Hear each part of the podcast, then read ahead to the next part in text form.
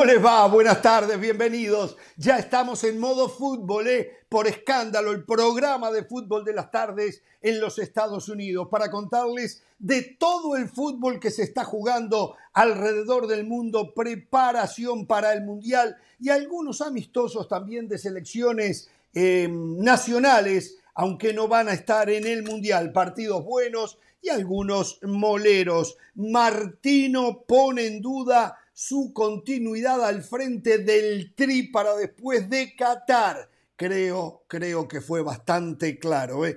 Costa Rica, Uruguay y Ecuador sortearon con buenas notas sus amistosos de hoy. Argentina más tarde en busca de mantener el gran momento frente a una Jamaica que siempre es complicada, aunque no por su fútbol. Brasil sigue de largo, es su imparable camino rumbo al Mundial que lo tiene como eterno favorito. Estados Unidos, repletos de dudas, no pudo con un débil rival. Algunos de los temas que vamos a tocar en el día de hoy. La señora Carolina de la Sala está en San Santa Clara, en California, porque esta noche el tri mexicano en amistoso se enfrenta a Colombia en el estadio Levi's de la ciudad de Santa Clara. Saludo a los señores de la banda, empiezo por el más viejo de todos, el señor, Pereira. Y, disculpe, eh, Pereira, no es que lo quiera tratar de viejo a usted, simplemente por edad, por mayoría de edad, tengo que saludar a usted primero. ¿Cómo le va? Le agradezco por el respeto, por el señority, por ponerme en la posición correcta dentro de este programa. Pero bueno, usted sabe, después cuando me caliento, me caliento. Pero bueno, yo soy así. Yo, sí, yo sé, yo sé, yo sé. Sí, sí, sí. Bueno, está bien, saludos. Pereira, ¿cómo le va del Valle? ¿Cómo está usted? Si es por edad, Jorge, salude primero a Carolina. Un fuerte abrazo para no, todos. No, yo que estaba uh, contenta. Yo que estaba uh, contenta. Porque dije, eso no se le hace a una dama. Muy bien. Disculpe, Carolina. Bueno, pero. Eso no este, como, pero el espíritu joven. El, el espíritu joven lo tengo yo, el espíritu joven lo tengo yo. Me consta, eso me consta. Así que lo... Eh, Jorge, quiero aprovechar el tema de las edades para felicitarlo por su cumpleaños. Realmente me enteraba apenas hoy de que de que estuvo de cumpleaños, así que felicidades, mucha salud, muchas bendiciones para usted. Espero que haya tenido Le agradezco mucho. Es más, oh, mire, en un ratito les voy a mostrar qué tan happy fue qué tan happy fue. En un ratito se los muestro. me sumo al saludo. Eh, me, sumo al saludo. Disculpe que se me pasó. Se me pasó, pero bueno. No soy bueno para las fechas. Yo, me, olvido. Está bien. No, es cierto. Tengo, tengo un regalo para usted. La señora de la sala. Tengo un regalo para usted desde ¿eh? Creo que solamente ¿Eh? saludo el que maneja la banda cuando cumpleaños, pero bueno, pero bueno. bueno. No, no, no. Hernán, a mí tu cumpleaños no se me olvida nunca. 5 de septiembre. Si es que el 5 de septiembre. El 5 de septiembre para mí es. No, no, bueno, hubo un mensajito, hubo un mensajito, hubo un mensajito.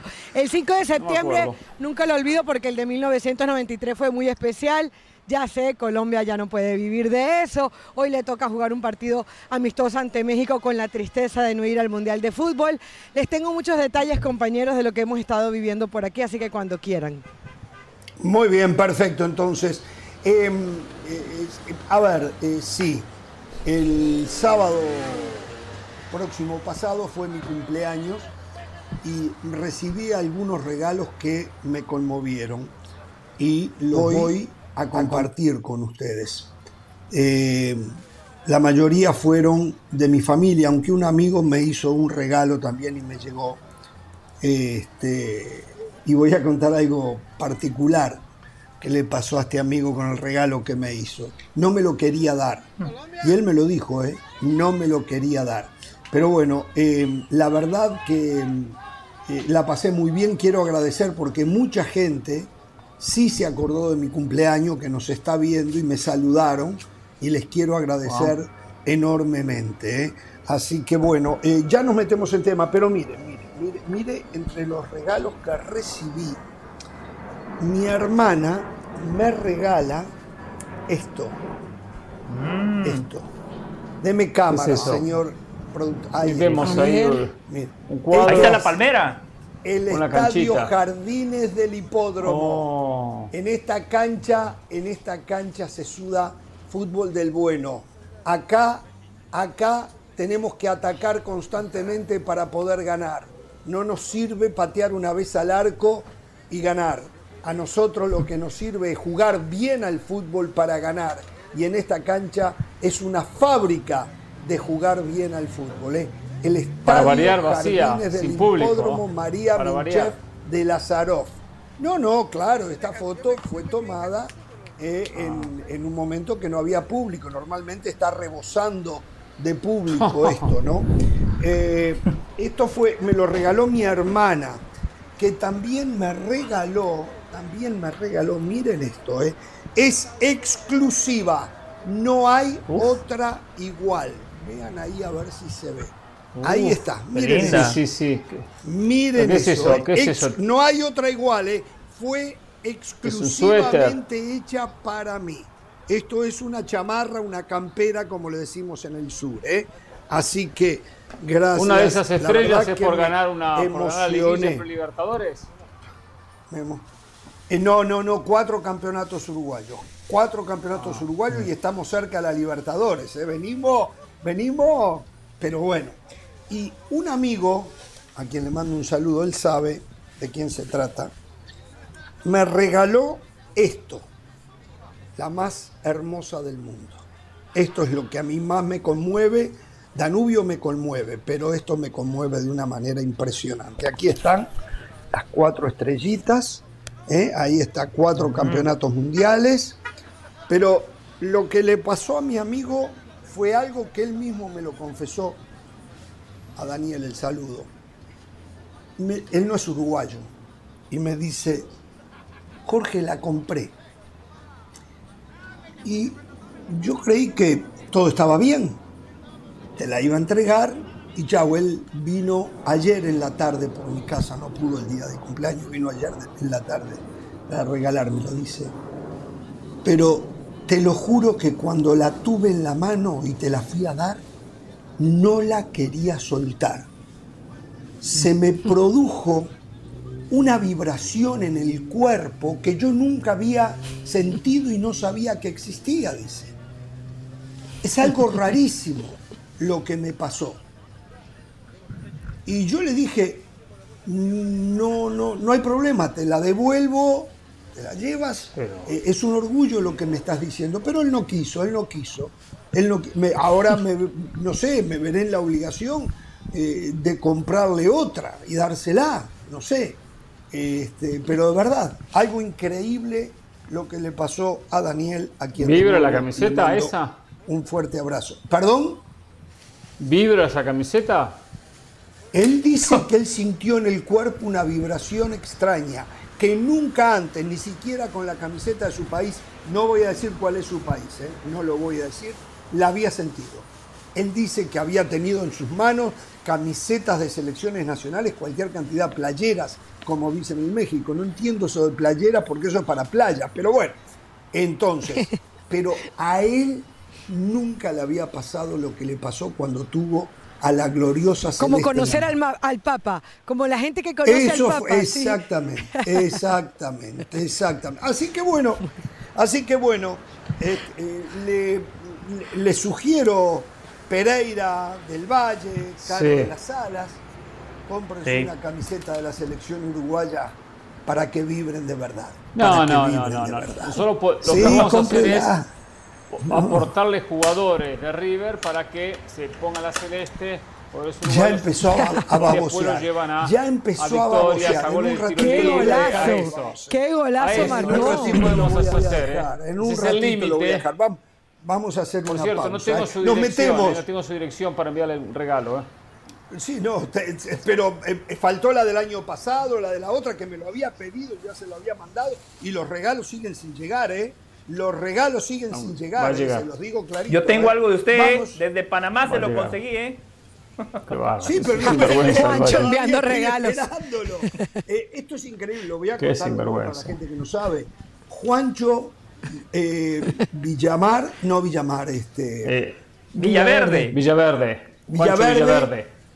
Nuestro colega, compañero, amigo eh, que cubre Panamá me envió una botella de nos, licor. Nos envió. Bueno, ahora está la mitad, ¿eh? Ahora es un cuarto, ahora es un cuarto. Sí. Bueno, se lo dejó a Del Valle para que nos lo diera. Todavía no estoy. Ni ahora que fue mi cumpleaños me llegó la botella. Voy a hacer la pausa al volver. Dejamos cumpleaños de lado. Nos metemos en todo el tema futbolístico. Nos metemos en lo que vimos. Nos metemos en lo que se viene. Nos metemos en lo que se está jugando. Nos metemos de cabeza en esto que nos apasiona. Que es el fútbol en Jorge Ramos y su banda.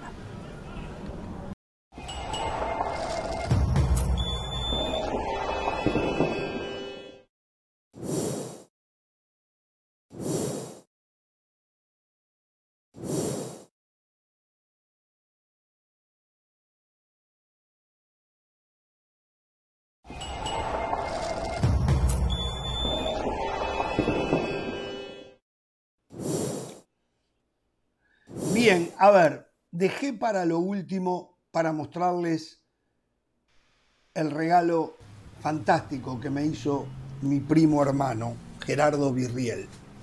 Me regaló esto que la verdad está espectacular. No sé si lo ven ahí. Ahí está. Sí, lo vemos perfectamente. Describa para los que no tenemos Retorno y para la gente del podcast. de Danubio Fútbol Club en una madera tallada con mi nombre por encima del escudo, por encima de las cuatro estrellas de los cuatro campeonatos uruguayos que tenemos. Ahí está mi nombre.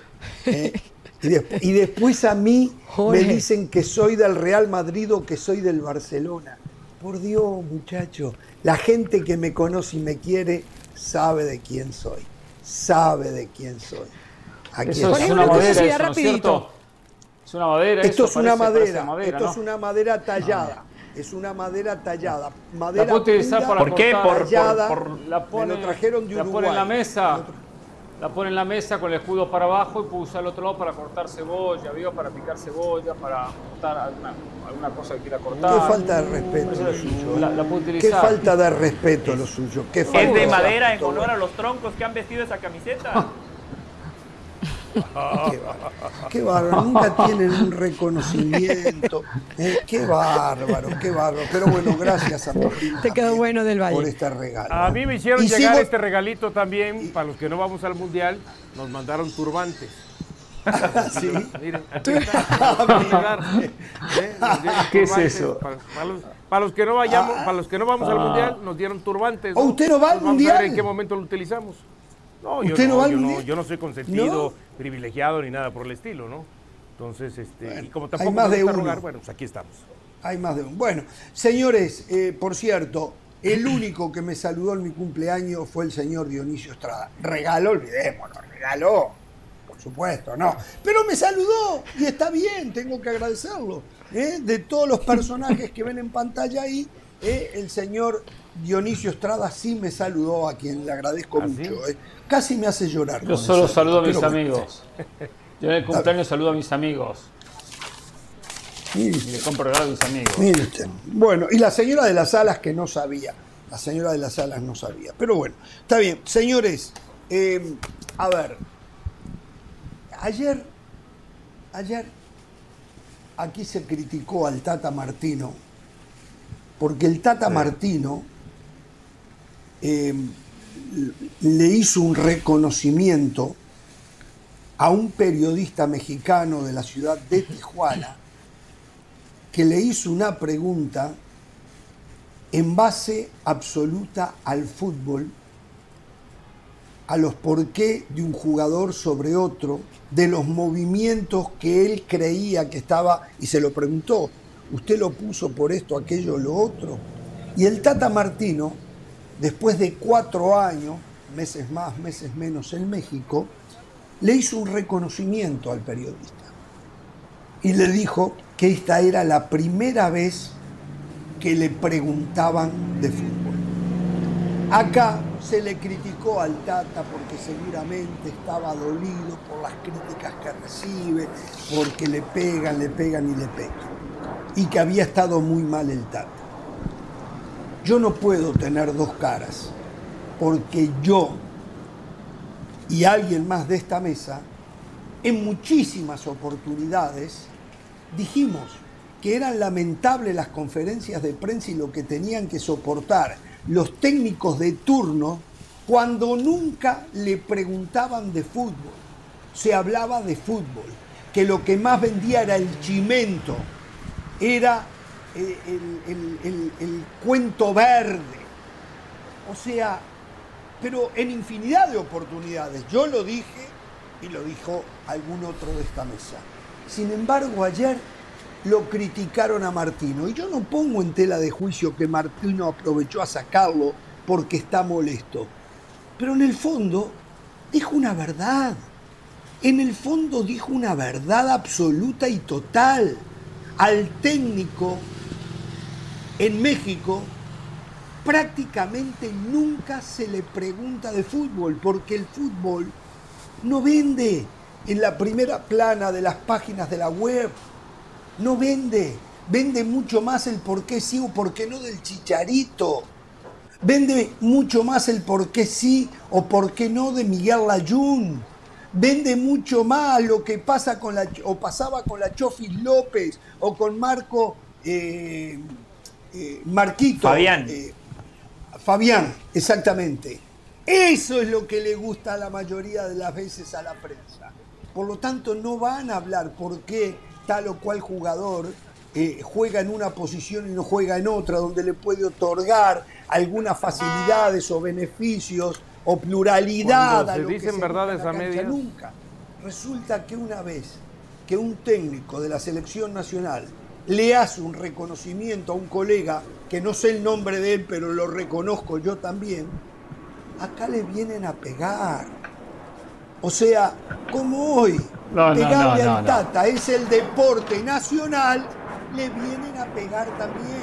En vez de reconocer que el Tata ha sido apabullado a lo largo de todo este tiempo por preguntas que prácticamente no tienen nada que hacer con la formación del plantel, del equipo, la búsqueda de por qué juega uno y no juega el otro sino porque siempre se habla de nombres, por qué llama a este y no llama al otro, por O sea, cuando el Tata encara algo y dice una verdad, resulta que como el Tata estaba ofendido, porque lo dijo ofendido, de eso estoy de acuerdo, acá también se ofendieron, acá se ofendieron. Cuando antes reclamaban, reclamaban que al técnico de turno se le preguntara de fútbol, qué es lo que les gusta a ellos y es por lo que le pagan millones de dólares a ellos. Entonces, yo ayer no estaba acá. Es que algunas veces necesito un resuello, una tranquilidad, un día de desconectarme. Disculpe la teleaudiencia que ayer yo no pude estar. Y pasó lo que pasó. Pero bueno, lo tenía que decir, ¿eh? lo tenía que decir, porque no lo podía creer cuando me contaron lo que se dijo acá. Pero bueno. Yo le voy a decir, le voy a responder directamente y me pongo rapidito el saco por mi comentario que hice en el día de ayer. Sí, ya me veo. gustó muchísimo. Ya veo. Muchísimo. Ya veo. El Tata Martino podía reconocer la pregunta, abrazar al periodista después de la conferencia como lo hizo, pero no ensuciar al resto de periodistas que durante cuatro años en conferencia de prensa le han hecho todo tipo de preguntas, las pésimas, las horribles, las malas y algunas buenas. Porque alguna pregunta buena de fútbol le han hecho en cuatro años. Pero él no tenía por qué, con ese rencor que tiene adentro, salir a decir, por fin, después de cuatro años me hacen una pregunta así. Por fin, después de cuatro años, ya que el resto de periodistas que hicieron preguntas fueron todos un desastre. Todos un desastre y ninguna de fútbol para el Tata Martino. Podía decir, muy buena pregunta, caballero, muy buena pregunta, señor. Me gustó que, que me hablara de fútbol porque bla, bla, bla que aparte no dijo nada porque se la dejó picando el periodista para que él se explayara, para que él se explayara, para que él hablara, y sin embargo no dijo nada. Al fin y al cabo, escuchamos. Es que dijo, no le quiero decir más nada porque usted lo dijo perfecto.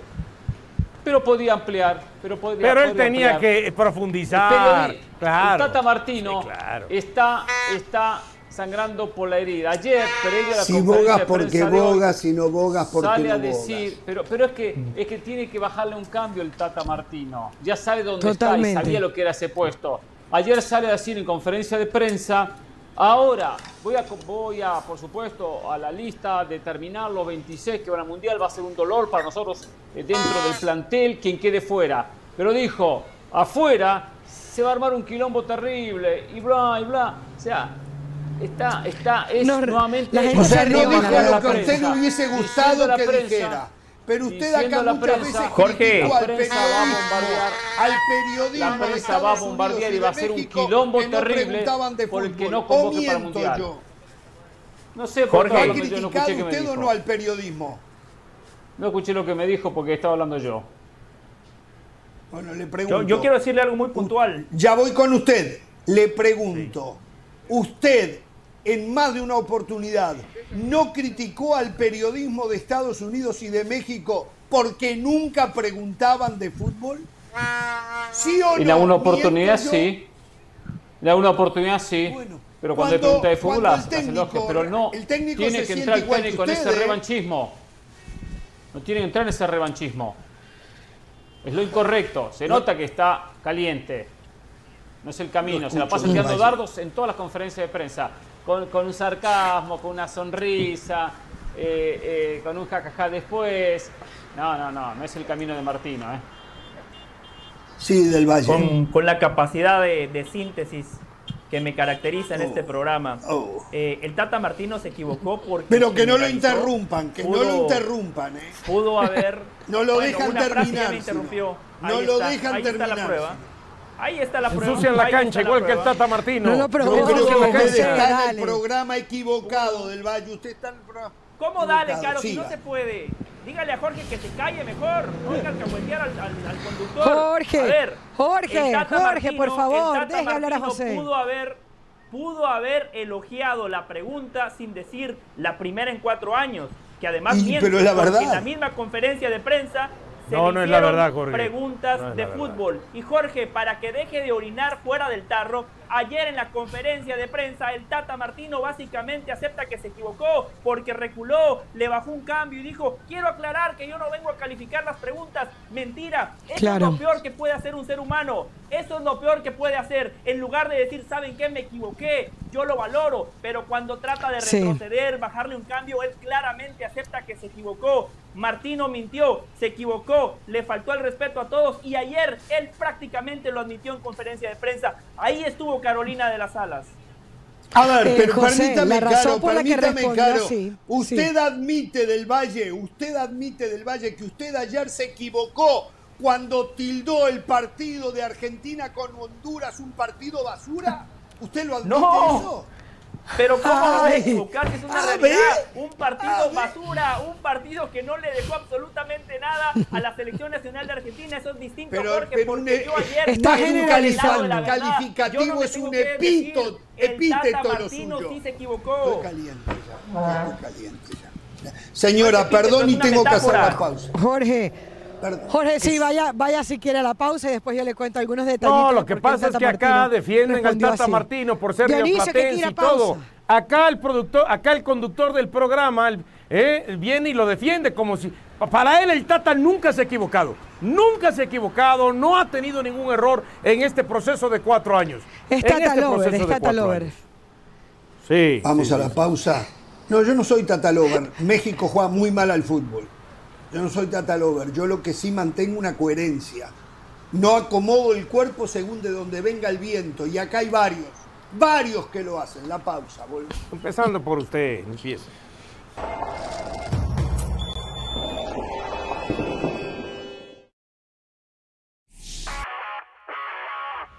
Saludos, mi nombre es Sebastián Martínez Christensen y esto es Sport Center ahora. Hoy comenzamos hablando del fútbol americano de la NFL, puesto que los Dallas Cowboys derrotaron a los New York Giants en Monday Night Football de la mano de Cooper Rush. Llegan los triunfos para el conjunto de Dallas, tres apariciones como titular en su carrera, tres victorias para el mariscal que ha reemplazado a Prescott cierto, aliado por un CD Lamb que si bien tuvo un mal partido se creció en momentos importantes con una gran atrapada y de un muy buen ataque terrestre, más de 100 yardas para Tony Pollard, más de 70 para Ezekiel Elliott. Controversia de mariscales en Dallas, de ninguna manera, pero no fueron mis palabras sino la del dueño Jerry Jones.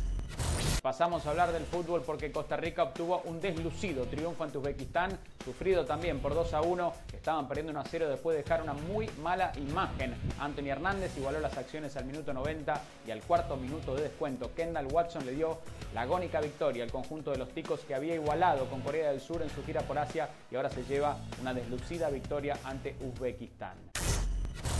Seguimos hablando de fútbol, pero en este caso de Néstor Lorenzo, amante director técnico de la selección de Colombia, quien cree que México pudiese competir en la Conmebol. ¿En qué se apoya?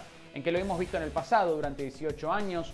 Clubes mexicanos jugaron la Copa Libertadores durante 23 años. México disputó la Copa América, aunque es cierto, solo el Pachuca logró coronarse campeón de un torneo continental.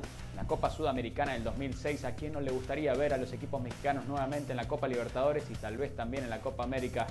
tristemente no parece que vaya a suceder muy pronto. Ya lo sabes, Sport Center todas las noches, una de la mañana, horario del este, 10 de la noche, horario del Pacífico. Esto ha sido Sport Center ahora.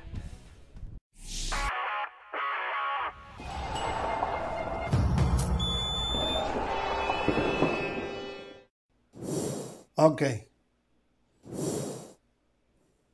Bien, estamos de regreso. Eh, estoy molesto, debo de admitir, y fundamentalmente porque la señora de las alas, eh, este es el problema que hay, ¿eh? automáticamente a uno le ponen clichés, le ponen nombretes.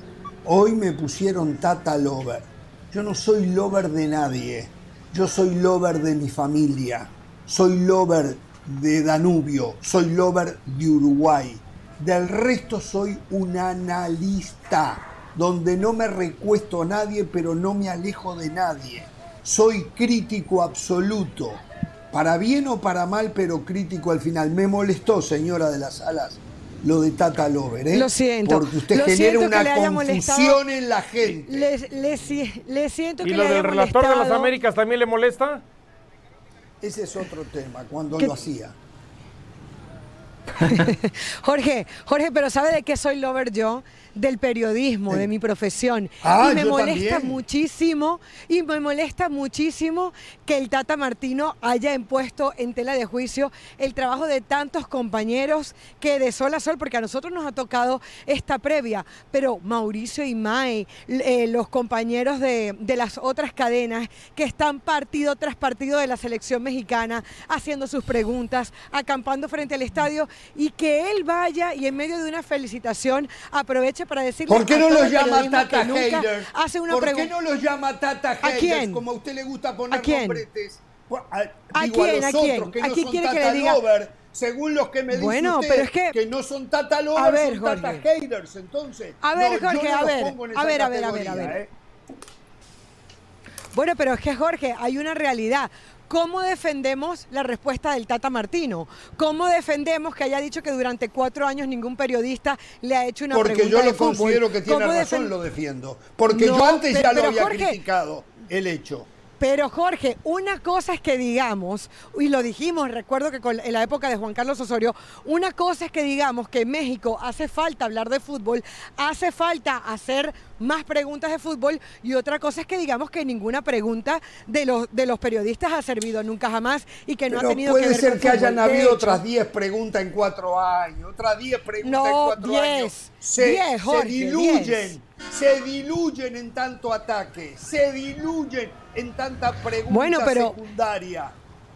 En el momento que, generalizamos nos equivocamos. Generalizar es una de las peores, de los peores errores que cualquiera. No, pero usted también está generalizando, porque usted dice que sí, como el señor Pereira, de que han habido muchas.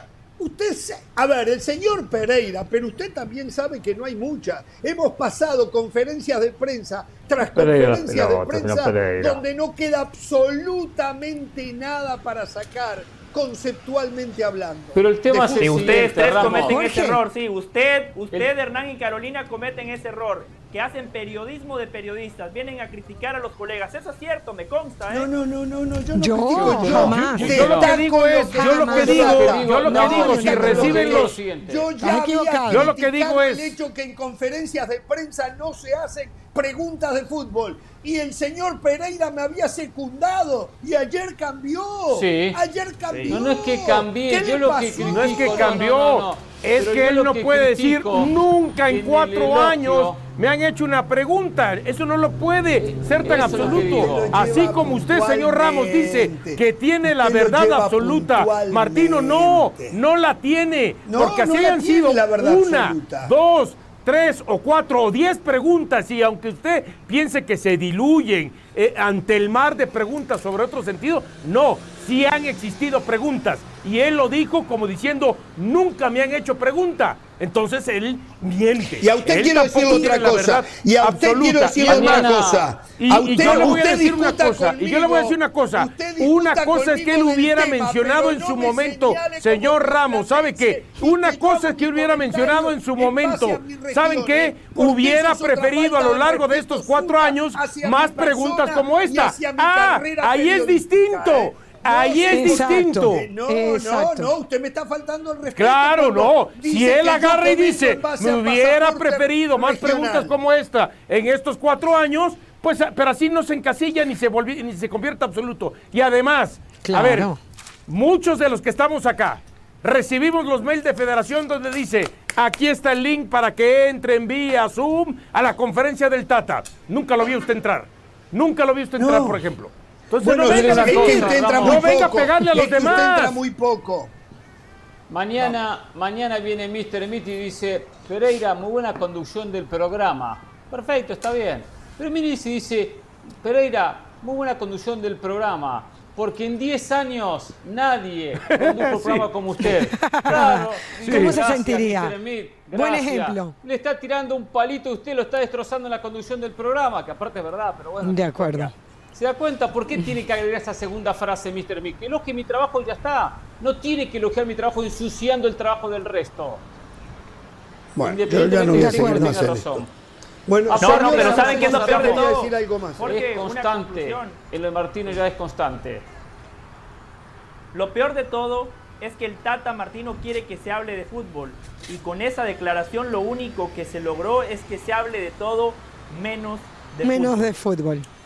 Sí, sí, sí, sí. Jorge, además, quiero decirle algo. Cuando él da esa respuesta en donde baja los decibeles y recula, como lo decía José hace un ratito, la pregunta que se había hecho era, eh, le dice el periodista, espero cumplir con mi pregunta de fútbol. O sea, es que, y yo creo que, que, estuvo, que estuvo muy bien. Luego otro periodista le preguntó, le voy a hacer una pregunta de fútbol y otra de no. Entonces ahí él baja las revoluciones y dice, bueno, ahora no todos van a estar aclarando.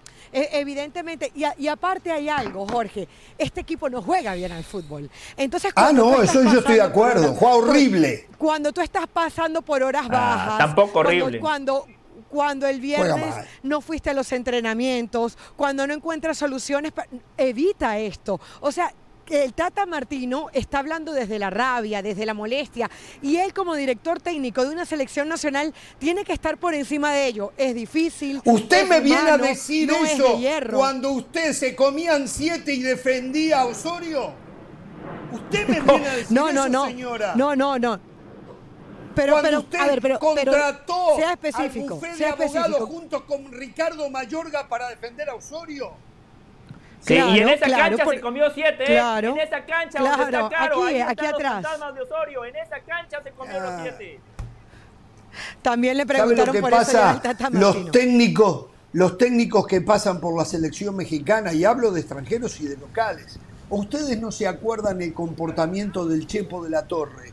Del mismo Miguel Herrera, que ya no, soportaba más. Acuérdese lo que le hizo el Chepo a Pereira.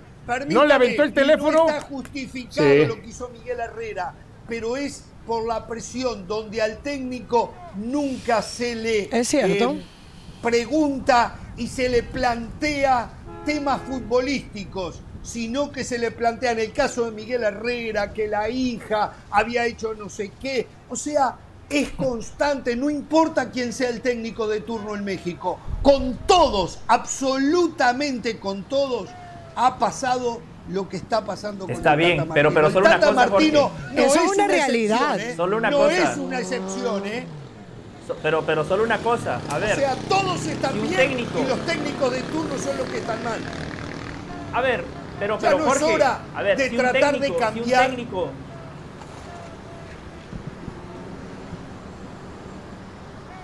Dejamos de escuchar a José. Dejamos de escuchar a José. No se puede, dele, No, no, no dale, dale, José, dale, dale. Es que no te escuchamos. a ver, a ver, a ver, a ver, a ver, a ver, mire, mire. Sí, del Valle, ¿qué piensa usted? Dígame. Dígame, mire, mire, mire, querido Ramos, querido Ramos. Sí, del Valle. Si un técnico no va a un entrenamiento, es una pregunta totalmente válida. Si un futbolista oh, rompe las reglas del vestuario y va a una fiesta, una pregunta totalmente válida. A usted le encantan esas. Los futbolistas, los directivos tienen que entender algo esencial que esto es una industria no nada más de fútbol, de entretenimiento y muchas veces nosotros tenemos que hablar lo que le importa a la gente. Si usted quiere, si usted quiere podemos hablar de la zona 14, de línea de 4, de línea de 5 y podemos no empieza a copiar lo de otros, Si usted quiere hacer eso, lo podemos hacer, ¿eh? A ver, eh, José del Valle José del Valle, sabe que en parte yo estoy de acuerdo con usted. Hay que hablar si hay un comportamiento erróneo de futbolistas, pero ¿no cree usted que habría que hacer una mixtura de temas donde se incluya al fútbol en lugar de solo preguntar por los jugadores que se equivocaron, por el jugador querido que no está y por el jugador que está que no debe? Ya me está pudriendo este programa, me está pudriendo en esa conferencia de prensa, que se haga este programa. querido Jorge, querido Jorge, por favor, parecen cartas. Estimado, estimado Ramos, por favor, no levantemos la voz en esa conferencia de prensa donde el Tata Martino dice que nunca se le preguntó de fútbol, la primera pregunta fue de Mauricio May, una pregunta totalmente futbolera. Entonces no podemos, no podemos venir aquí a ser cómplices de la mentira. Si usted quiere defender al Tata, si usted quiere aprovechar para no, no, a mis respetos para Mauricio y May y otros colegas. Mentira, no, el Tata Martino mintió. Está bien, bueno, ok. Aquí y aquí hemos pasado conferencias también de España. ¿Eh? Y también en España, usted ha criticado de que no se hacen preguntas de fútbol. Corre. Es más, la única de fútbol que se tuvo en su momento fue una que le hizo Hernán Pereira a Zinedine Zidane. La recuerdo perfectamente. esa entrevista. claro. ¿Usted alguna vez habló con Zinedine Zidane? Señores, atención, ¿eh?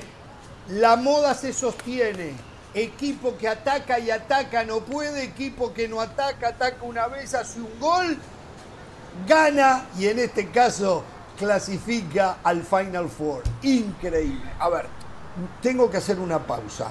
España, que fue sometida durante todo el primer tiempo, no vi el segundo, pero me pareció que también le ganó a Portugal. En Portugal. No, los últimos 15, 20 minutos fueron de España, Jorge. No vi el segundo tiempo. Las estadísticas no dicen eso. No, vi ¿eh? el eh, no vi el segundo tiempo, lo aclaré. El primer tiempo fue un dominio absoluto, absoluto. Tres jugadas de gol. Le sacó Unai Simón una a Diego J. Jota impresionante. Otra de eh, Bruno, el del Bruno Fernández. Bruno Fernández que se fue apenas todo el mundo gritó gol. Y una más de Cristiano que sale a achicarle que le arranca el segundo tiempo. Mano a mano Cristiano con Unai Simón, que tuvo una en el final ahora también, y las dos veces la ganó Simón. ¿eh? Por eso ganó con gol de Álvaro Morata. España 1 a 0, Portugal mm. solo necesitaba el empate para terminar primera del grupo e ir a los, al Final Four. Al Final Four que se va a jugar en junio del año que viene. Entonces, la verdad que hay cosas que uno ya no entiende. Pero bueno, el tema es meter fútbol, fútbol y fútbol. ¿eh? Pero bueno, tiene estadísticas usted del Valle, tengo que hacer la pausa. ¿eh? Perdón, pero... La posesión casi del 70% casi el 70% de posesión para España, una posesión estéril, intrascendente. España en el primer tiempo había hecho cuatro remates, ninguno con dirección a portería. En el segundo tiempo sí mejoró la dirección, por lo que decía Dionisio, los últimos 20 minutos mejor España, pero por una consecuencia de que el empate no le servía. Lo de Portugal, usted ya lo, ya lo había descrito de manera correcta. Simón, la figura del partido, fue el hombre que sostuvo a España, que mantuvo a España en el partido. Bueno, vamos a la pausa. En un ratito hablamos de los partidos que se jugaron hasta ahora, también de los que se van a jugar esta noche e inclusive hay resultados interesantes. Hoy no tenemos al único venezolano de la banda, el señor Richard Méndez, que debe estar muy contento. Eh, por lo menos el venezolano. Eso sonó muy Tata Martino esa declaración, ¿eh? Hoy no aquí hay una venezolana, ¿eh? Sí, sí, sí. sí. Bueno, absoluto, vamos a la pausa, 0-4, me conformo con decir eso. 0-4.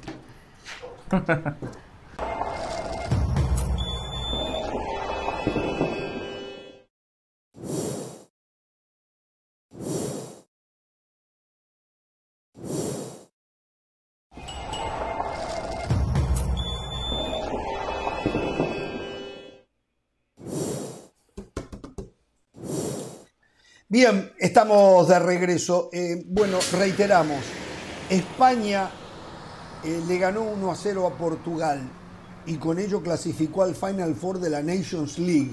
Portugal llevaba un punto de ventaja sobre, perdón, dos puntos de ventaja sobre España, solo precisaba empatar para eh, clasificar.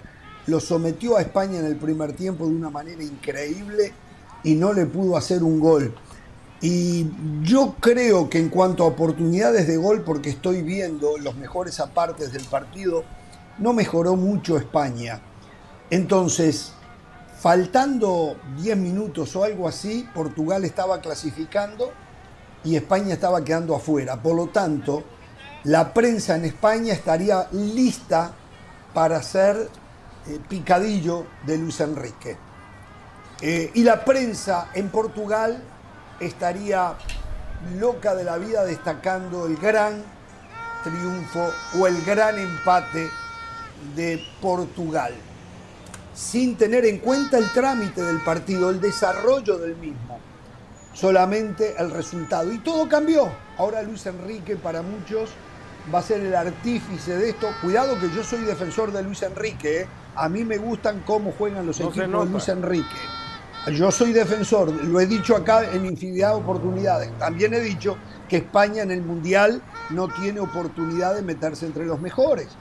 Eh, yo digo, eh, a veces hay injusticias en el fútbol. Creo que hoy pasó una de ellas.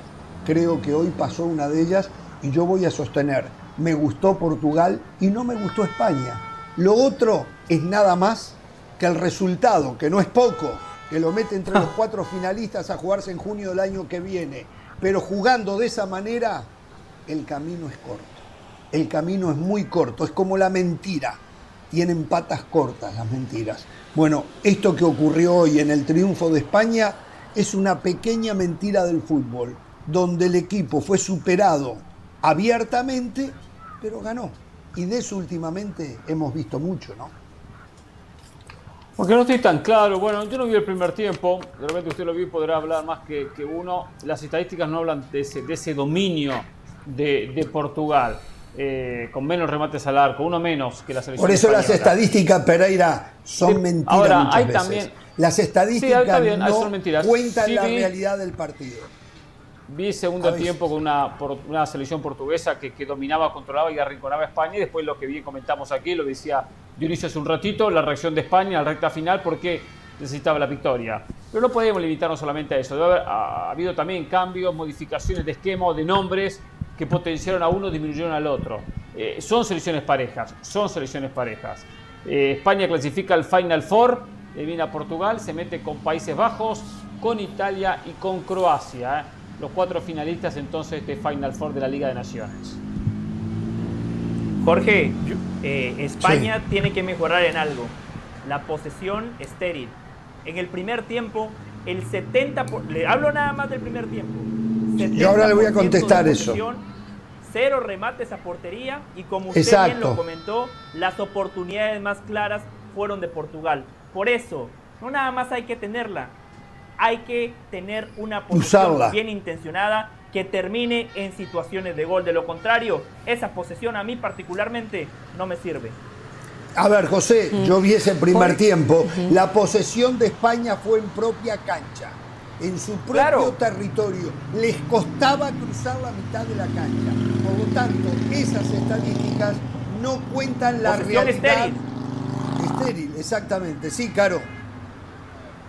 Jorge, me llama la atención lo que cuentas del partido porque antes habíamos visto juegos de Portugal, incluso para clasificarse al Mundial de Fútbol, y lo de Portugal era muy poquito. O sea, uno veía nombres como eh, Bruno Fernández, como Jota, como el mismo Cristiano Ronaldo. O sea, en general uno ve eh, eh, Bruno Silva, no era, era, es Bruno Silva y Bruno Fernández, o sea, los dos. Rubén Díaz, que también es un excelente. No, Bernardo Silva, no Bernardo. Silva. Bernardo, ah, Silva. Bernardo Silva. Bernardo Silva, tienes razón. Del Manchester City. Eh, Rubén Díaz también. Y uno decía, bueno, este equipo debería jugar mejor.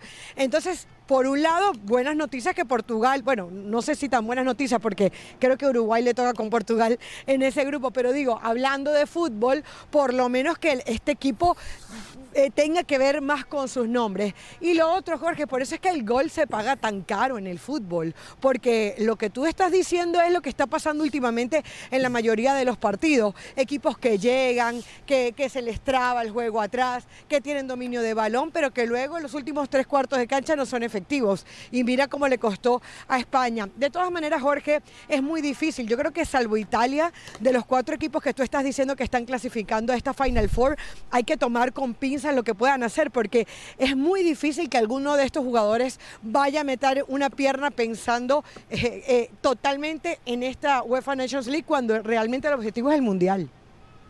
El partido lo pierde Fernando Santos. Así de fácil. Y lo pierde por dos situaciones. ¿eh? Lo pierde por respetar jerarquías y lo pierde por falta de atrevimiento. ¿Y a qué me refiero? Hay un momento del partido cuando España está lanzado ¿eh? y donde Portugal perfectamente lo puede contragolpear, primero se tarda en el cambio de meter a Leao, a Rafael Leao. Pero en lugar de sacar a Cristiano y meter a Leao, ¿no?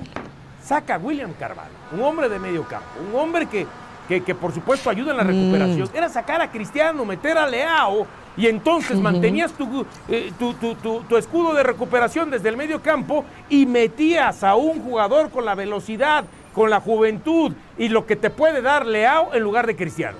Dejó a Cristiano, Portugal no aguantó y terminó pagando el precio. ¿Y, y, por, qué, por qué no lo saca? Porque no quiere tener después broncas. No quiere después tener broncas en el vestidor previo al Mundial es respetar demasiado a Cristiano en algún momento y la falta de atrevimiento para entonces hacer las cosas. Hablando de eso, hoy antes del partido, el periódico Abola eh, reclamaba en su primera plana, y le pregunto a la producción si tenemos la fotografía, ah, tenemos, tenemos que hacer una pausa.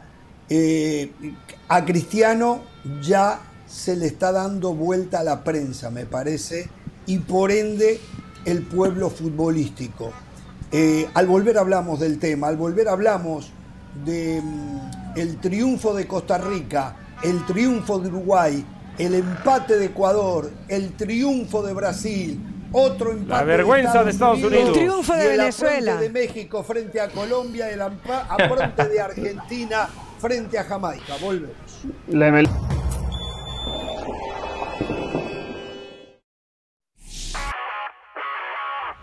Saludos, mi nombre es Sebastián Martínez Christensen y esto es Sport Center ahora. Hoy comenzamos hablando del béisbol de grandes ligas porque continúa la dulce espera para el toletero de los Yankees de Nueva York, Aaron Judge, que aún aguarda para conectar su cuadrangular número 61, que igualaría el récord de Roger Maris en la historia de los Yankees y también el récord en la historia de la Liga Americana. Los azulejos dejaron el terreno al conjunto de los Yankees de Nueva York con el sencillo remolcador que conectó Vladimir Guerrero Jr. Aaron Judge lleva seis partidos sin conectar cuadrangular y hoy tendrá su dulce revancha será hoy el día ante los azulejos de Toronto. Hablamos del fútbol americano de la NFL porque el caso del mariscal de los Miami Dolphins, Tua Tagovailoa, pica y se extiende. Todos nos asustamos cuando él se cayó al verde césped y se golpeó la nuca. Se paró, trastabilló y todos temimos lo peor. Sin embargo, no fue ingresado el protocolo de conmoción cerebral, hay que decirlo, los Dolphins alegaron que la lesión en la espalda y en el cuello. En las palabras de Tua Tagovailoa se hiperextendió la espalda.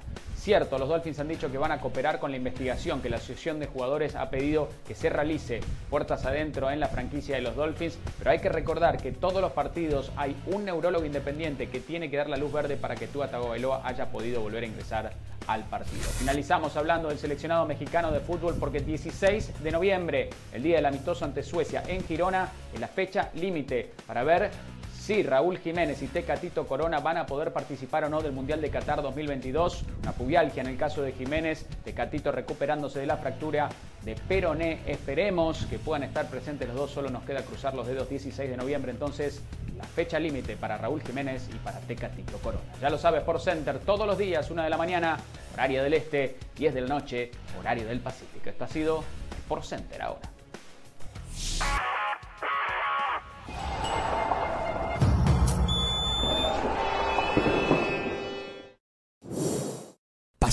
Determinación y constancia es lo que te hace campeón y mantiene tu actitud de ride or die baby. eBay Motors tiene lo que necesitas para darle mantenimiento a tu vehículo y para llegar hasta el rendimiento máximo. Desde sobrealimentadores, sistemas de sonido, tubos de escape, luces LED y más. Si buscas velocidad, potencia o estilo, lo encontrarás todo en eBay Motors. Con más de 122 millones de piezas, siempre encontrarás justo lo que buscas. Y con Guaranteed Fit de eBay, tienes la garantía de que tu pieza quede perfectamente a la primera o se te devuelve tu dinero. Porque con eBay Motors, quemas llantas y no tu dinero. Con las piezas que buscas, a los precios que quieres, tu auto se convertirá en el MVP que te dará el triunfo. eBay Motors. ebaymotors.com. Solo para artículos elegibles se aplican restricciones. Con la foto. Bien, bueno, a ver, eh, antes de la pausa le decíamos que eh, da la sensación que Cristiano Ronaldo empieza a recibir críticas fuertes. Yo voy a ser sincero, yo vi el primer tiempo y no lo vi mal a Cristiano Ronaldo.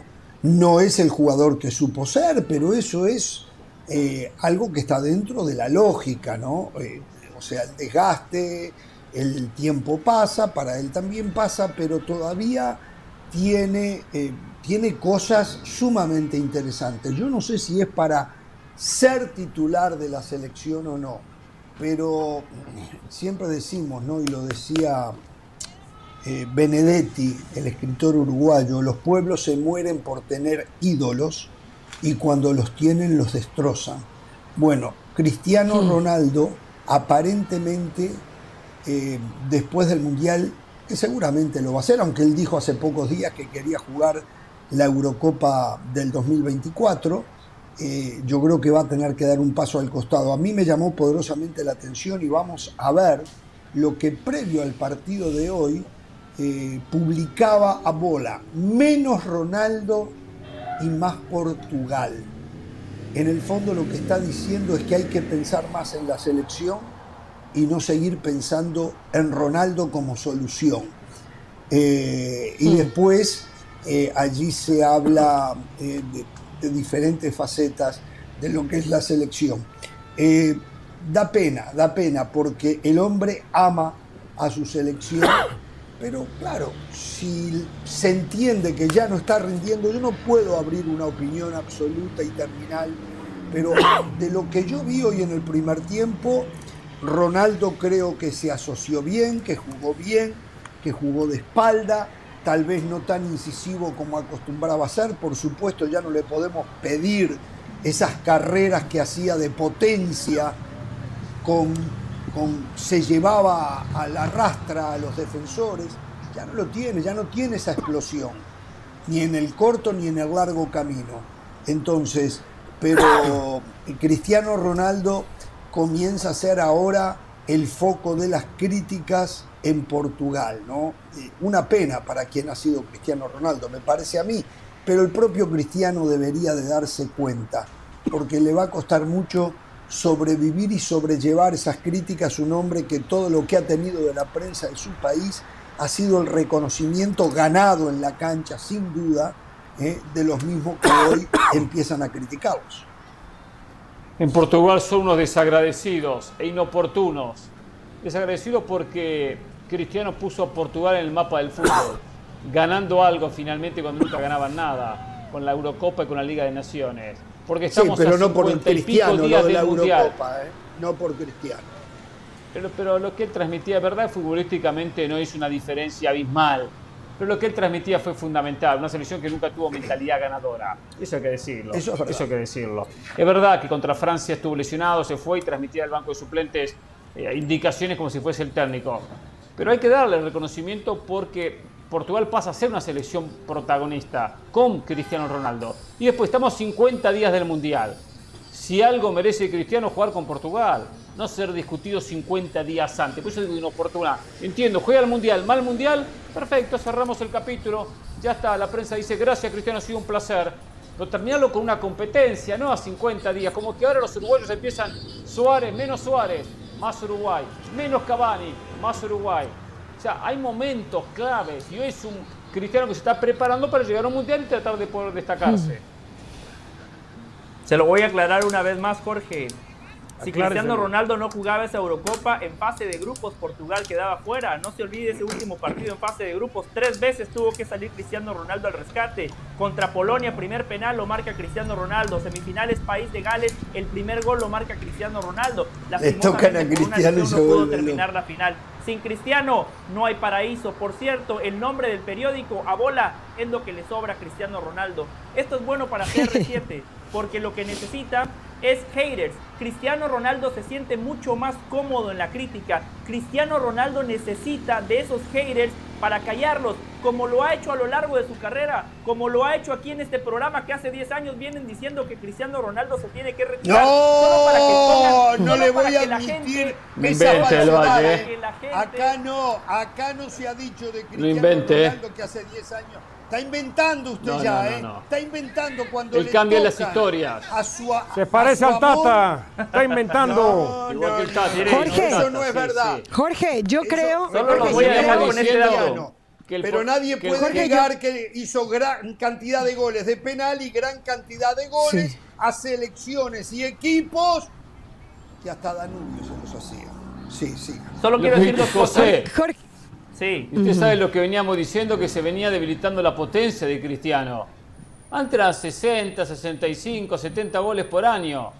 Después empezó a disminuir 50, 40, 30. Y bueno, eso es lo que decíamos. Y se dio, se dio, nadie lo retiró, ¿eh? No diga mentiras en el programa, ¿eh?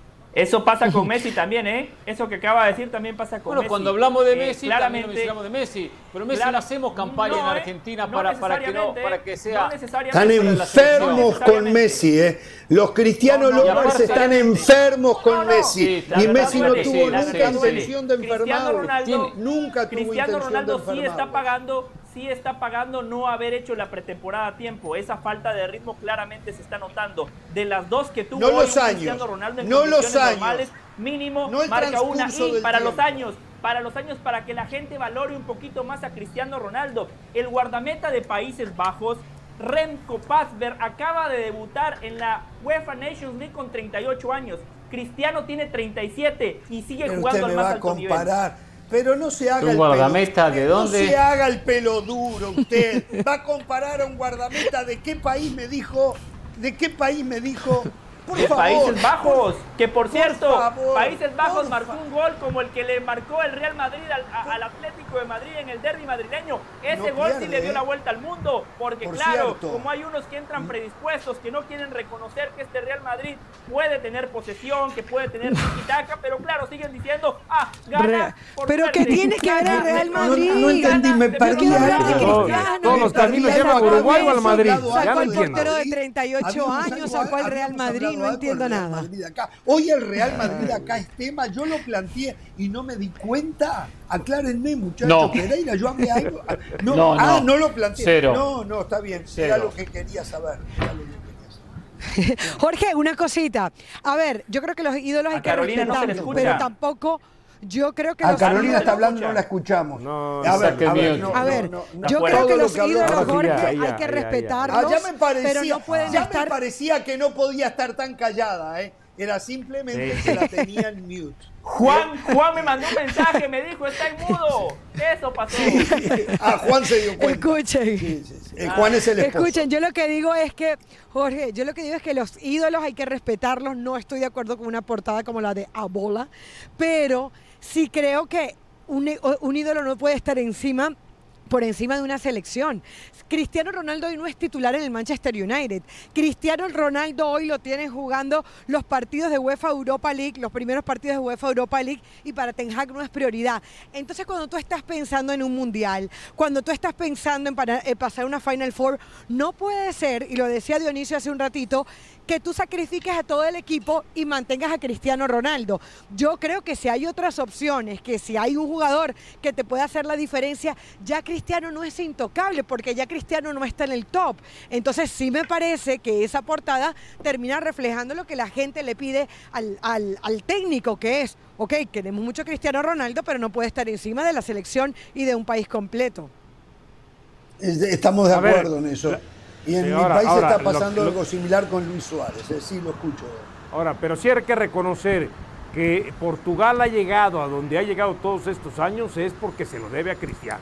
Claro. Ahora, ahora, pero también hay que establecer, ah, pero a eso voy, también hay que establecerlo que aunque hoy siga siendo su máximo representante, su máximo referente o su máxima figura, sí hay que hacerle entender a Cristiano que aunque él es la punta de lanza, no todo va a girar alrededor de él y lo mencionaba hace rato. El partido lo pierde Santos por respetar mucho eh, eh, la figura de Cristiano Ronaldo. Si él, si Fernando Santos es capaz de hablar con Cristiano y decirle, mira, partidos como este, que quizá tenía yo que haber asumido el, eh, el, atrevimiento de sacarte para meter a un jugador más que nos pudiera dar adelante, pero así conseguir el triunfo y a ti como te gusta es ganar y como tú tienes mentalidad ganadora, pues tú vas siempre al frente de eso aunque no termines el partido. Yo creo que él está faltando a Fernando Santos el manejo de, no del vestuario, el manejo de Cristiano, que sí lo tuvo Zidane en algún momento. La pausa, continuamos, nos metemos en otros partidos ya jugados y en los que faltan por jugarse en el día de hoy. Épale, no ha hablado y le cuento de, México. Y le cuento de México. Uruguay ganó. ¿Y qué, qué sorpresa le da que Uruguay ganó? Es casi la norma, ¿no? no ha arrancado con es casi la norma. Un día normal. Por suerte ganó, ¿eh? Ganó a Islandia. arriba la celeste. Bla, bla, bla, bla, bla.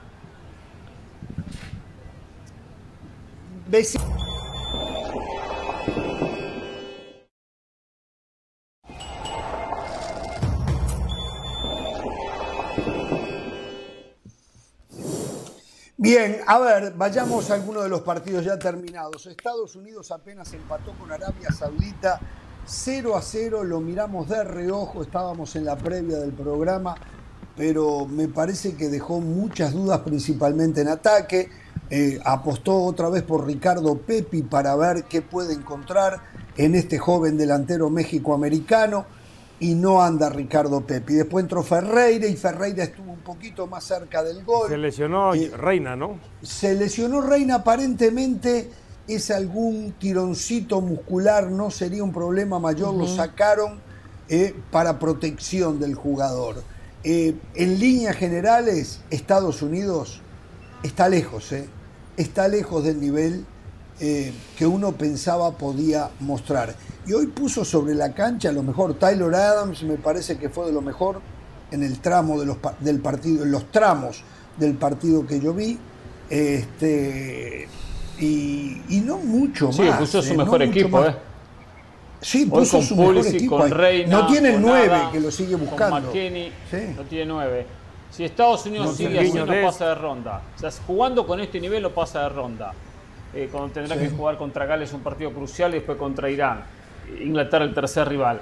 He de pensar que va a tener que mejorar, pero tiene problemas en todos lados, porque se equivocó mucho con la pelota, muy impreciso con la pelota de Estados Unidos. Eh, y en ataque no, no, no, tuvo peso. Por lo menos llegó y tuvo algún que otro remate, a diferencia del partido con Japón que ni remató al arco. Turner tuvo que intervenir en un par de ocasiones. Y a veces alguna jugada provocada por errores de los jugadores de Estados Unidos no sé, mucha buena formación, dicen en la MLS, buena formación, pero la verdad que no se ve en absoluto. ¿eh? a ¿eh? pegarle a la MLS y si a Estados Unidos le va dicen que la base la MLS recibirá todos los dicen que la base es de la MLS, lo dice usted, lo vende todos los días. el, amigo el amigo de la preparación va a valorar este dato. Eh, de los últimos 10 partidos jugados fuera de Estados Unidos, Estados Unidos nada más ganó uno. Por eso cuando dicen, oh, México no le pudo ganar a Estados Unidos, sí, ¿dónde se juegan esos partidos? Siempre en territorio estadounidense. Pero qué bueno Uy, esta noche también México no reclama para jugar contra Colombia. De su zona de confort. Esta noche. Idealmente México debería jugar en Europa, hoy va a ser local claramente. Long no puede ser el central de Estados Unidos, no pasó la prueba. Serginho Des recostado por izquierda, claramente le está pesando la falta de continuidad que ha tenido. Lo que decía Hernán, eh, un equipo impreciso, de acuerdo, y lo puntualizo. Una mala gira para Weston McKinney, en los dos partidos muy mal. En los dos partidos Estados Unidos nada más disparó en dos ocasiones con dirección a portería, muy pobres. Una pena lo de las lesiones. Gio Reina, lamentablemente, lesión tras lesión, se recupera, vuelve a caer, se recupera, vuelve a caer. Y es una lástima porque es un futbolista que Estados Unidos necesita en plenitud. Y lo del 9 lo comparto. Estados Unidos no tiene punch. Hoy se salvaron de perder porque las situaciones más claras fueron de Arabia Saudita. La que se perdió Bajebri en el primer tiempo, increíble, de madera, esa yo la metía. Mm. Una cosa, eh, quiero reiterar lo que digo siempre y voy con usted, señora. Son partidos amistosos. Para bien para mal, hay que reiterar, son partidos amistosos. Que los técnicos sacan conclusiones, pero no lo que vemos necesariamente se va a reflejar en el Mundial. Y estamos cansados en infinidad de oportunidades de ver selecciones que en los partidos amistosos previos no andan y después tienen un buen mundial o viceversa. Se ganan todos los partidos amistosos y después van a Listo, no hablemos entonces de los partidos amistosos. No, no. La vuelta, démosle la vuelta, sí, exactamente. Démosle la vuelta. entonces sigamos hablando del Tata y de que no le hacen preguntas de, ¿cómo se llama? De fútbol. ¿eh? Jorge, yo creo que lo preocupante aquí, yo creo que lo preocupante aquí es que salvo el partido en el Azteca contra México, Estados Unidos ha estado en declive. Aquel partido que recuerdo que juego contra Canadá se vio muy mal. Creo que se infló mucho a Ricardo Pepi después de que marcara los goles contra Honduras, que era importante para Estados Unidos eh, ganar ese partido y hacerlo como visitante. Y después de eso, con Pepi no pasó más nada. De hecho, en la rueda de prensa antes del partido, Greg Berharter decía, con Pepi lo que queremos probar no es que marque cinco goles, con Pepi lo que queremos es que se adapte a nuestro sistema de juego. Y hoy no lo hizo, de hecho, cuando sale termina metiendo a Ferreira. Para mí hoy el delantero centro de este equipo va a ser Ferreira porque es el que está pasando por, por, por, mejor momento. Sargent en algún momento le fue bien con, con Greg Berharter, pero tampoco. Es decir, como que no ha habido un delantero centro en Estados Unidos que haya sido garantía durante todo el proceso. Como que no hay uno que se haya mantenido en el tope. Y Ricardo Pepi creo que se está quedando bastante lejos. Ojo con el tema de Reina, porque cuando Reina eh, no sabíamos que se había lesionado, de hecho estaban los colegas haciendo el reportaje desde cancha y se quedaron impresionados porque como sale apenas al minuto 29, Greg Belharter se va detrás de él. Entonces, y como no se veía claramente en, eh, la televisión lo que había pasado, pensaron que podía estar molesto yo Reina por haberse ido y porque lo hubiesen sacado. Eh, se va Greg Belharter detrás de él y entonces, bueno, eh, sacan rápidamente el comunicado Estados Unidos. Yo quiero creer que se trataba de que estaba molesto porque se volvió a lesionar. Lo de Des por izquierda, Perdón, perdón, perdón. Hay un comunicado de Estados Unidos, yo no lo sabía. ¿Qué dice el comunicado, Caro? Sí. El comunicado dice que tuvo una pequeña lesión, eh, eh, Gio Reina. No dice, o sea, no dice, eh, no respondió a las especulaciones, pero lo sacó muy rápido, porque había mucha confusión alrededor de qué era lo que realmente había pasado, sobre todo por ese gesto de Greg Harter que se va detrás del jugador, porque eso no es lo normal. Aunque el jugador esté lesionado, él se fue, él no se fue al banquillo, se mete directamente en el túnel, que es algo muy raro, como también es muy raro que te saquen al minuto 29 salvo que estés lesionado. Entonces los, narradores le preguntaban al, periodista de abajo, eh, a Janona, eh, que es el, reportero del canal que transmitía, le, decían, ¿sabes qué pasó? Y dice, solamente sé que Greg Harter se fue detrás de él y después se devolvió. Y al ratito, durante el partido, saca el, el comunicado Estados Unidos. Jorge, y el tema de Des es porque Robinson, que es el que normalmente ocupa esa posición como lateral izquierdo, no, no estaba disponible. No se sabe también si va a llegar. Así que yo creo que hay algunos nombres propios de, esta selección que seguramente se van a mantener. Que Turner me parece que ya es obvio que se ganó la titularidad como portero. Que Aronson eh, probablemente esté ahí. Pero hay tres posiciones, que es la de Reina, que me parece que no está tan, tan clara quién va a ser, porque por ahí está Reina, por ahí está Wea, que lo ha hecho muy bien en otras ocasiones. Entonces, bueno, a ver qué termina de, suceder. Pero hoy pareciera que hubiesen más dudas que certezas en el equipo de los Estados Unidos.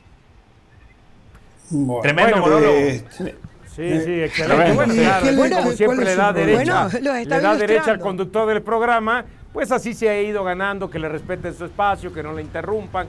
En cambio, uno empieza a hablar y rapidito, pum, Pero usted se le clavan el pie por delante. mire, mire, mire, ahí está. Ahí está, ya, hasta en la queja me está interrumpiendo. Hasta en la queja me interrumpe. Usted simplemente está para criticarnos a nosotros. ¿Por qué no aporta algo desde lo futbolístico, desde su análisis?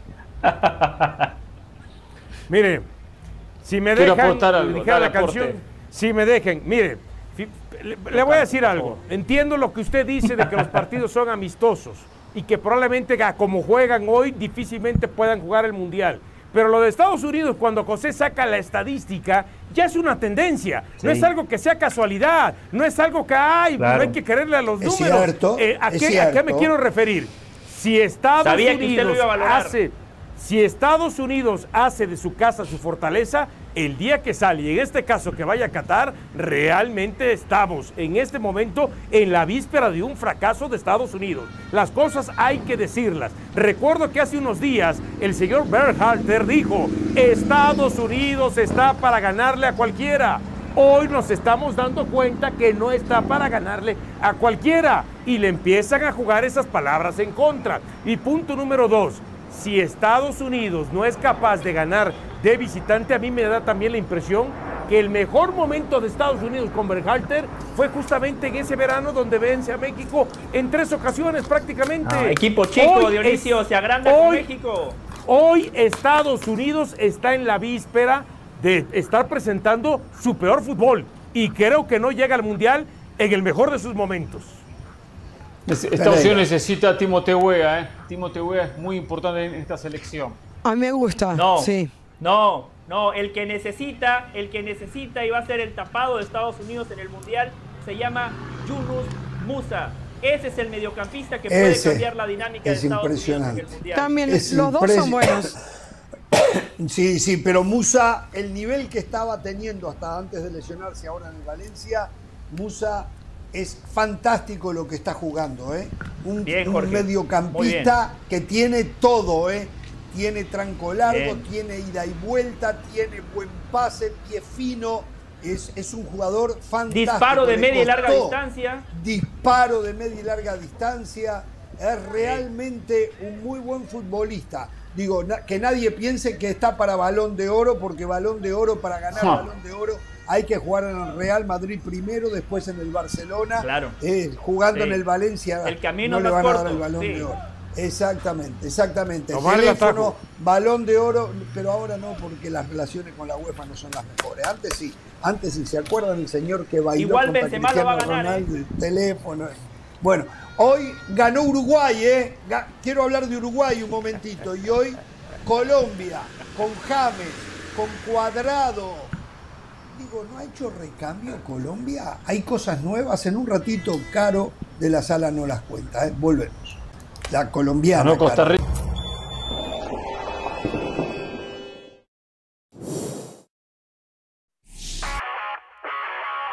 Saludos, mi nombre es Sebastián Martínez Christensen y esto es Sport Center ahora. Se encienden las alarmas en el Barcelona y sobre todo en la selección de Uruguay. Ronald Araujo será sometido a una cirugía este miércoles en Finlandia en su muslo por una abulsión en el aductor largo y corre riesgo su participación en la Copa del Mundo. Araujo inicialmente no quería operarse a menos de dos meses del Mundial, pero esto es lo que le daba una mejor posibilidad de tener una menor recaída futuro.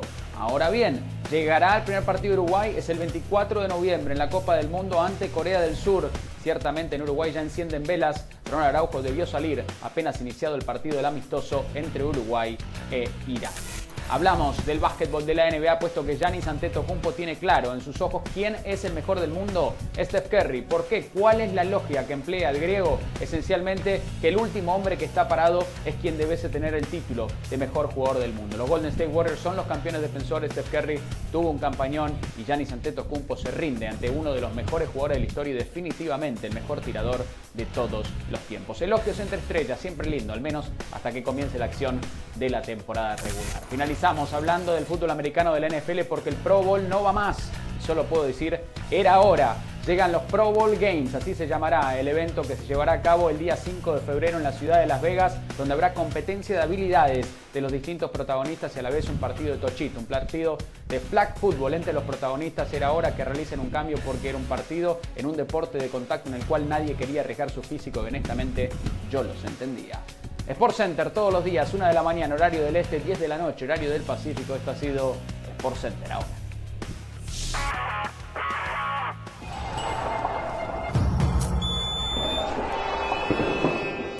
Bien, continuamos en Jorge Ramos y su banda. Otro de los partidos amistosos de hoy fue el que se sostuvieron Canadá frente a Uruguay. Eh, un partido de término medio, de medio para abajo. El partido lo condiciona en el arranque nomás a los ocho minutos un tiro libre en favor de Uruguay, a pocos metros a la entrada del área sobre la derecha, una definición fantástica del jugador formado y hecho en Liverpool de Uruguay, hablamos de Nicolás de la Cruz, que le pegó hmm. de una manera tan rara. Dígalo bien.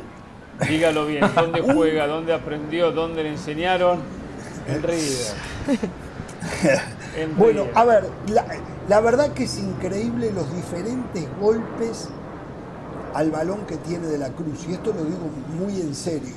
Le pega de diferente. Tiene es, raro ver un jugador con los tipos de golpes. Eh, digo, tiene un repertorio de golpes increíble, pero este le pegó por afuera de la barrera con el revés del pie. Yo no sé cómo hizo. La pelota hizo una curva y se le clavó muy cerca del ángulo al arquero canadiense a los ocho minutos más o menos del primer tiempo. Un golazo, pero un golazo seguramente de un nivel de Lionel Messi, por ejemplo, ¿eh? porque es con esa calidad, con esa sutileza. Y ahí ya ganaba Uruguay 1 a 0. Uruguay tiene grandes problemas para armar su saga, están todos lesionados. Jiménez lesionado, Araujo lesionado, Godín lesionado, Coates lesionado, entonces puso a los dos Cáceres, Martín y Sebastián, el, el zaguero del América, que no podemos determinar que también jugaron porque la verdad que Uruguay maniató tanto a Canadá que no fueron puestos a prueba, esa es la verdad. Eh, Alfonso Davis. Jorge Araújo no va a llegar al Mundial, ¿verdad? Bueno, eh, hay muchísimas dudas. Lo van a esperar lo mismo que el Tata va a hacer con Tecatito y Raúl Jiménez. Diego mm. Alonso lo reiteró y lo va a esperar hasta última hora. Yo en lo personal, sin entender mucho de lo que es ese tipo de lesiones, eh, lo pongo en serias dudas porque el otro problema es que puede llegar sano pero sin fútbol. Entonces, no sé, no sé. La verdad, yo, para mí está más afuera que adentro.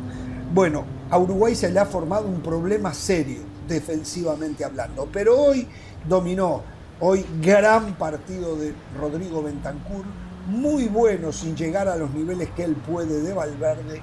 Lo de De la Cruz, que fue el jugador excluyente de Uruguay. Y un Luis Suárez que hoy ya no está tanto para el gol, pero sí para buscar como un segunda punta a Darwin Núñez. Lo buscó varias veces, hubo una volea de Darwin Núñez que estuvo muy cerca y después una jugada muy buena de Luis Suárez dentro del área desborda, va hasta el fondo y le mete un centro en la cabeza a Darwin Núñez. El, balón eh, sobra al defensor canadiense y Darwin Núñez le mete un frentazo cruzado abajo contra el palo izquierdo y no era posible para Borjan, creo que es el nombre del arquero canadiense, ni siquiera para llegar cerca. Milan Borjan. Eh, de lo, eh, exactamente, de la pelota. Eh, entonces, a ver, de nuevo, yo no puedo hacer un comentario en base al resultado. No lo hice los otros días. Tal vez los otros días hizo más mérito para ganar de lo que hizo hoy. Hoy fue más contundente. Con Irán. Hoy fue más contundente. Exacto. Los otros días tenía que haber ganado por dos, tres goles sin duda. Perdió 1 a 0. Hoy sí. Eh, tenía que haber ganado. Fue mejor. Pero el primer tiempo principalmente a mí me pareció exagerado ese 2 a 0. Y el segundo tiempo ya después tuvo control del partido, aunque no del balón, pero bueno, esas son las cosas que hay que saber hacer. Eh, partido amistoso, no puede ser determinante para saber lo que va a hacer Uruguay. Mejoró Luis Suárez en relación a lo que hizo frente a Irán y defensivamente no sé qué conclusión se puede sacar cuando el rival fue contenido en el medio y fue realmente muy débil en ataque. Alfonso Davis no pudo desnivelar entre Guillermo Varela y Canovio, lo, lo marcaron, lo controlaron muy bien y después el resto eh, también. Eh, no le llegaba bien la pelota y eso. Eh, me desilusionó un poquito Canadá, pero cuidado, esto no significa absolutamente nada. No, pues son amistosos. ¿eh? Yo el partido no viví simplemente aparte del mismo, vi el golazo, por supuesto, de la Cruz y un remate de la Cruz de 40 metros que casi la termina clavando. Sí. Oh, si hace ese gol, un muy buen centro. Sí, si hace ese gol realmente ya está. Lo bueno es que cuanto más goles hace en la selección celeste, más, más se cotiza en el mercado. A ver, es verdad, son amistosos. Para Uruguay era importante la victoria después de haber perdido contra Irán. Eh, eh, Canadá al fin y al cabo tenía todos, porque tenía Alfonso Davis, tenía Jonathan Davis, eh, todo, todo, la presencia de la presencia de la línea adelante estaba prácticamente todo el, todo el equipo canadiense que dejó muy buenas sensaciones en la última en la última eliminatoria por cierto que después tema para un momento a los equipos de CONCACAF le ha ido a casi todos bastante mal en esta en esta jornada de fecha FIFA. Habrá que ver cómo le va a México hoy contra, contra Colombia. Ahora decide Uruguay qué mitad de cancha que tiene, para la mitad de cancha con ah, Vecino, Betancourt, con Valverde, con De la Cruz, con diferentes características de Arrascaeta, eh, Canovio, No sé cómo va a ser Diego Alonso para armar esa mitad. Una pregunta, porque en lo, que yo veía, en lo que yo veía estaba Luis Suárez con Darwin Núñez, los dos. Recuerdo que en el partido contra Irán había comenzado solamente con Luis Suárez en punta y después movió a Darwin Núñez. Hoy salió con dos puntas, ¿verdad? Sí, hoy salió con dos puntas. Hoy salió con Suárez. hoy jugó un 4-4-2. A él le gusta el 4-4-3. Sin embargo, pero va a jugar así en lo ofensivo, me parece. Correctamente, correctamente, correctamente. Yo, solo quería. no, no, dale. dale. Yo sí siento que se está cayendo Canadá, ¿no? Ya lo decía Hernán, hoy termina jugando con lo mejor que tiene pero en los últimos cinco partidos tres derrotas, cuando eh, prácticamente veíamos este, a una Canadá en las eliminatorias de que por lo menos en las eliminatorias parecía invencible, y enfrentando a Estados Unidos y enfrentando eh, por supuesto a México y jugando este, mejor fútbol de lo que ha mostrado en estos partidos. Termina perdiendo el último partido de eliminatoria ante Panamá, después le termina ganando a Curazao, pierde contra Honduras, le gana a Qatar y hoy pierde contra la selección eh, nacional de, Uruguay.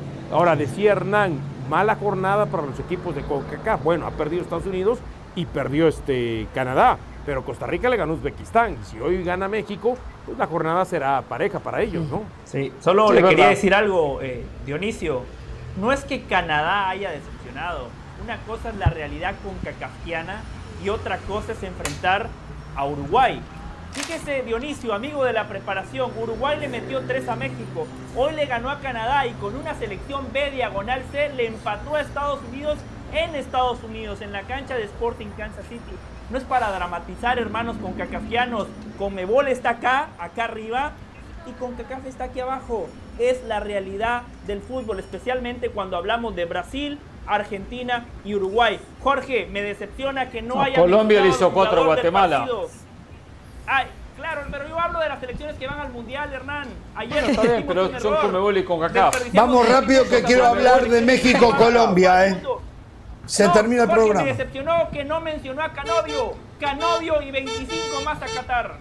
A ver, Canovio lo dije, le hizo una doble marca a Alfonso Davis y no lo desaparecieron, pero lo controlaron muy bien, preparándose para controlar al, al coreano eh, Zoom, eh, que es un fan.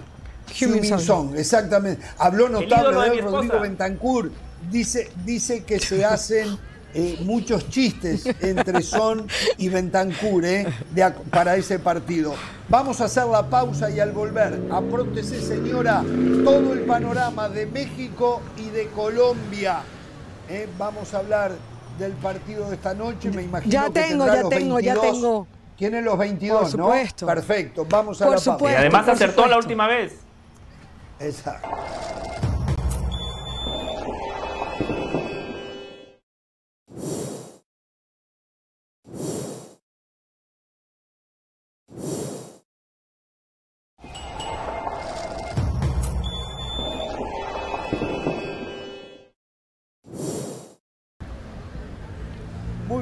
Tengo, tengo noticia de último momento. ¿eh? ¿Qué? A ver. Solo lo dio el titular. Hoy Messi perdió el puesto en la selección argentina. Messi no arranca, va al banco de suplente. Julián Álvarez le quitó el puesto al futbolista del París Saint-Germain. Álvarez titular, Messi al banco. ¿De qué se ríe? ¿De qué se ríe? Este no es un programa de chistes. Acá. Este no Yo no doy chistes, doy noticias en serio. No sé qué se ríe, Messi suplente. Messi suplente. Muy bien, sí, No le quitaron el puesto. Julián Álvarez no le quitaron el puesto. Jorge, yo le cuento rapidito. Yo le cuento rapidito. Colombia. A ver, si yo le cuento rapidito. del ambiente... Cortito, arranquemos con Colombia. Cortito, Colombia para, para saber, porque la selección que va al Mundial es México. Entonces, Colombia con sus mejores hombres hoy... Sí, Colombia, a ver, Colombia no tiene lesionados, a diferencia de México que perdió cinco elementos, Colombia va a venir con, con todo para, para, el día de hoy. Eh, Néstor Lorenzo es de alguna manera una extensión de Peckerman, Peckerman no era de dar alineaciones, de que se colaran las alineaciones, pero algunas cosas han sucedido. Ayer en rueda de prensa le preguntamos a Néstor Lorenzo si iba a cambiar mucho con respecto a lo que hizo contra Guatemala y dijo que iban a haber unos cuantos cambios. Entonces, fíjese lo que está sonando por ahí. Estaría Camilo Vargas y Estefan Medina, es decir, los dos mexicanos, entre comillas, contra México, ¿no? Entonces, Camilo Vargas, no estaría Espina, estaría Estefan Medina, estaría Lucumí, que para quienes no lo tengan tan referenciado, juega en el Boloña y Cuestas, que es un jugador que estuvo durante todo el proceso de los partidos sub-20 y que juega con el Gen. Es decir, estamos viendo ahí eh, piernas frescas, jugadores nuevos, comparado con lo que teníamos de Jerry Mina, que no está convocado, y Davison Sánchez. Hay quienes dicen que iría con Davison Sánchez, pero a mí lo que me llega es Cuestas y Lucumí. Por el lado izquierdo estaría Mujica, que lo viene haciendo muy bien en la, en la Liga Española y también jugó el otro día. Eh, va a mantener, según esto, a James Rodríguez jugando como volante interior, porque el otro día contra Guatemala le fue muy bien con James Rodríguez jugando como volante interior. Estaría, ya les dije, Mateo Zuribe y el otro que me hace falta es Wilmar Barrios, para darle un poquito más de, eh, el más defensa, digamos, a esa línea de tres. Exactamente, exactamente. Eso es un 4-3-3. A Cuadrado lo sacaría y pondría a Luis Sinesterra, que es un jugador que está jugando en el Leeds United, le está yendo bien por ese lado. Jugaría por el lado izquierdo Luis Díaz y el delantero no sería Falcao, como fue contra Guatemala, sino Santos Borré. Eh, había un, alguien del cuerpo técnico, ayer nos estuvimos acercando alrededor de la, de la selección Colombia, estaba aquí justo frente al estadio, pude hablar con alguien del cuerpo técnico y me dijo, van a ver tres balas del equipo colombiano adelante. Entonces, bueno, uno entiende que es probable que esté Luis Díaz, que esté Borré como delantero centro y que esté Sinesterra, que la verdad que es un jugador bien rápido. Me llama poderosamente la atención que Falcao todavía lo de James. esté siendo considerado. ¿eh? De verdad, eso es, es una muestra de la falta de un número 9 creíble, ¿no? Yo creo que tiene que ver, Jorge, con el tema de los ídolos que hablábamos desde hace rato. Yo creo que Néstor Lorenzo está buscando respaldo. Yo ayer lo veía en la rueda de prensa y todavía tiene perfil de asistente técnico. Él fue asistente técnico de Peckerman por 18 años, o sea, no solamente con la selección Colombia. Y su única experiencia como técnico realmente es en el Melgar de Perú eh, que, le fue muy bien en Copa, etcétera, pero no Qué riesgo que se tomó Colombia, ¿eh? Pero a lo mejor le va bien. Se tomó riesgo Colombia. Sí. Porque pasan 7 de 10, tranquilo. Todos van a estar en el Mundial. Claro. Eso es verdad, eso es verdad. Lo que quería Pereira se dio. Eso es verdad. Vayamos a México. Riesgo si asumiera Pereira la dirección de Colombia. Ahí sí. Si Colombia no va al Mundial, que se dedique solo al ciclismo. Posible equipo de los 11 del Tata Martino Ok, sí, tenemos a Guillermo Ochoa, Kevin Álvarez, porque además no hay nadie por ahí. Hay una duda de si va a estar eh, Araujo o no, pero en todo caso sería César Montes y Araujo. Va a probar con Gerardo Arteaga por el lado izquierdo, es decir, sacaría Gallardo y entraría Gerardo Arteaga. Mantiene a Edson Álvarez, sacaría evidentemente a Luis Chávez y, eh, sí, a Luis Chávez y entraría eh, Romo perdón, Eric Gutiérrez y Guardado. Eric Gutiérrez y Guardado serían los. Juega muy poco Eric Gutiérrez, ¿eh? muy poco juega en bueno, el eh, eh, hasta ahora eso. Alexis Vega, de hecho, ayer la pregunta que yo le hice al Tata Martino, o de las preguntas que le hice, era si iba a jugar Alexis Vega y Santi Jiménez. Me dijo, Alexis tiene altas posibilidades de jugar, va a jugar el día de hoy como titular, y Diego Laines lo estaría probando por el lado izquierdo. Ahora, la duda por la que estaba pasando era si Santi Jiménez iba a llegar o no. Perdón. No, eh, sería, sería bueno, bueno, habría que ver porque lo que muchos están especulando es que estaría Alexis Vega por el lado izquierdo y Laines por el lado derecho. Y como delantero centro, por eso. Sí, derecho. Eso, ah, digo, por eso. Ah, Laines por derecha, no por izquierda. Lo había dicho. ¿Y el punta? ok, perfecto. Y el punta, eh, se había especulado que iba a ser Santi Jiménez, pero Santi tiene un esguince en el hombro y no lo quiere arriesgar. Se lesionó en el partido contra Perú, también nos lo respondió el día de ayer. De hecho, él ayer me dijo textualmente, voy a cambiar por lo menos a la mitad del equipo. Le pregunté, o le repregunté si iba a jugar Alexis, si iba a estar Chaquito, y me dijo, lo de Chaquito estamos esperando. Lo que me dicen es que no lo quiere arriesgar, arriesgar y estaría Henry Martin o está la posibilidad de que juegue con un falso 9. Ahí ya podemos empezar a especular quién sería. A ver, eh, cuando uno repasa los nombres, tal vez este enfrentamiento con Colombia por nombre, no por eh, rendimiento grupal. Eh, Colombia debe de ser el mejor rival en cuanto a las dificultades que puede encontrar México, ¿no? Porque tiene muy buenos jugadores, por encima de que me parece que le falta un número 9 y, bueno. ¿En comparación con quién? ¿Con Perú? Con Perú, por ejemplo. Me parece, hombre por hombre, que Colombia tiene mejores jugadores, ¿no? Sí, sí, de, repente en algún puesto puntual no. Eh, pero Perú no tiene centro delantero, Colombia no tiene centro delantero, aunque Santos Borré está en el fútbol europeo y de repente esta noche se destapa con uno o dos goles, no lo sé. En líneas generales no es. ¿Cómo?